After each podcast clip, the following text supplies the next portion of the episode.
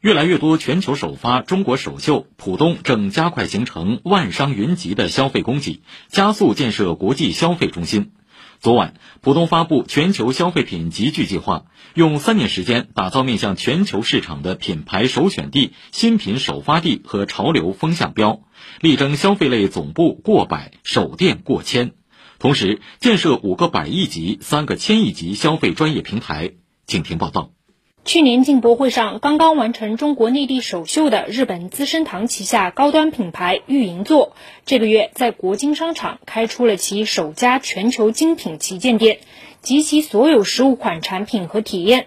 中国也成为该品牌除日本本土外的第一个零售市场。资生堂高档化妆品事业部部长陈琦说，仅仅七天，销售额已经超过百万元。当时在进博会，我也是说，这是感叹于我们真正拥有了自己享受美好生活的实力。那这种实力被全球看到了，所以这个品牌之前没有进中国，最终决定进中国。不仅有首次引进国内的国际品牌首店，今天即将开业的前滩太古里还汇聚了不少国际品牌的全新概念店，以及本土品牌国际化的融合首店，包括 LV 最新设计零食专卖店、星巴克首个象绿工坊、大疆无人机与瑞典哈苏相机合作的全球首个融合店等等。前滩太古里物业运营总经理卢楚林介绍。现在有两百五十个店，我觉得全部都很有特色。一个全球的首发，还有两个全球的首展，三个全球的首店，几十个上海的首店，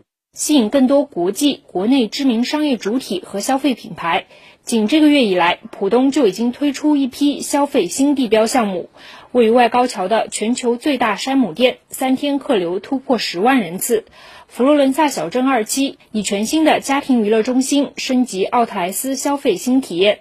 在浦东商务委副主任吴俊看来，这些独树一帜的首发经济、品牌首店的集中亮相，都在为浦东全球消费品牌集聚计划加码，成为建设国际消费中心的重要载体。一方面呢，做全球消费品品牌的集聚发展；另一方面呢，做商业新地标的建设。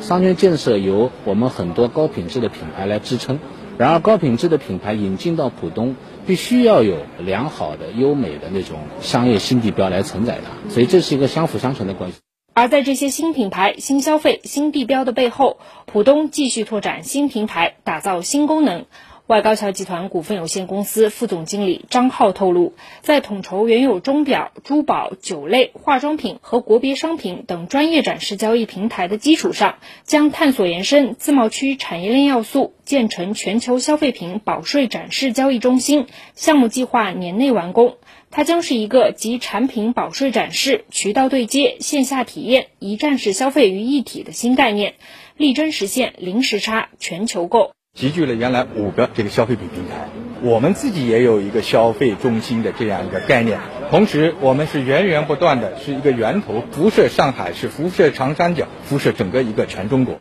以上由记者孙平、胡敏觉报道。